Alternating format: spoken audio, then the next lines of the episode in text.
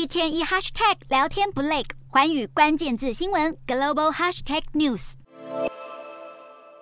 香港在实施超过两年半的酒店检疫政策后，终于在二十六日松绑入境防疫，启动零加三政策。意思是旅客抵达后不必在防疫旅馆隔离，只需提供二十四小时快筛阴性证明，并进行核酸采检后居家检疫三天。期间还可以出门上课上班，但不能到餐厅或酒吧。这是港府至今为止最大的一次边境防疫松绑，准备迎接后疫情时代的来临。另外，日本政府二十六日宣布，将从十月十一日开始取消目前的每日五万人入境人数限制，并全面恢复国际航班，允许所有自由行旅客与短期免签证者入境。不过，作为替代方案，旅客必须提供三剂疫苗接种证明或出发前七十二小时内阴性采检证明，才可以入境。而同样在二十六日宣布准备大开国门的，还有加拿大。根据加国政府声明，十月一日全面解除入境防疫限制后，也将取消飞机与火车上的口罩佩戴规定，让全国民众能更迅速回归正常生活。